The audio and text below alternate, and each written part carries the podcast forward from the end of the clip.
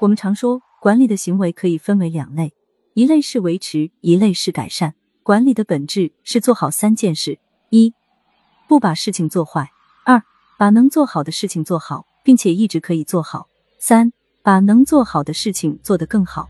这三件事中的一和二就是维持类的工作，三是改善。从图上可以看出来，不同层级的人员和管理者维持和改善的工作占比是不同的。相对应来说，越是靠近基层，维持的部分越多；越往高层走，所要思考改善的部分就越多。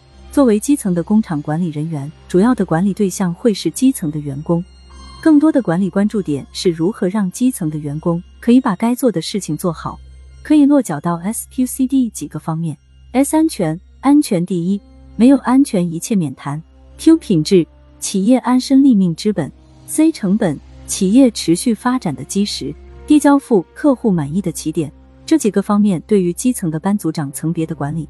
重点就是如何保证员工能够按照规章制度、工艺文件、作业指导书、生产计划指令去做事，保质保量的做好每一件事。基层的事情相对明确，一就是一，二就是二。尺寸公差很明确，超差就是不合格。产品没有及时下线，该加班加班，该通宵就得通宵。越往上走，慢慢的脱离了这些简单明确的事情，慢慢的搅入模棱两可的模糊地带。你所处理的事情越来越多的是不一定今天就要出结果的事情，有些项目的周期可能会长达几个月甚至几年，在这个过程中，你会不断的进行 P D C A 的循环，需要用脑子的越来越多，用身体的部分越来越少。作为一名合格的车间主管，除了管好整个车间的产出指标，还需要更多的关注下属的培养。如果你想在网上提升，在一定程度上，你需要培养出一名可以接替你管理好整个车间的人。对下属的培养是一名领导重要的义务，这也是从管事到管人的一个重要转变。管人比管事情要复杂，因为人就是复杂的，每个人都有他的个性，都有他所期望得到和害怕失去的东西。如何将人管理好、培养好，这个考验一名管理者重要的指标之一。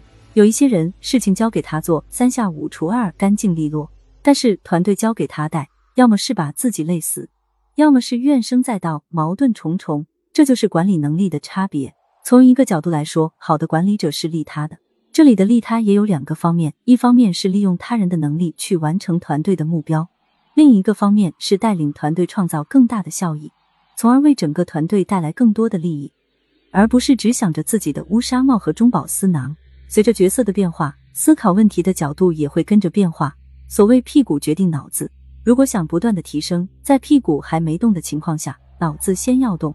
遇到事情，拓展思维，多从不同的角度思考，培养自己分析问题和解决问题的能力。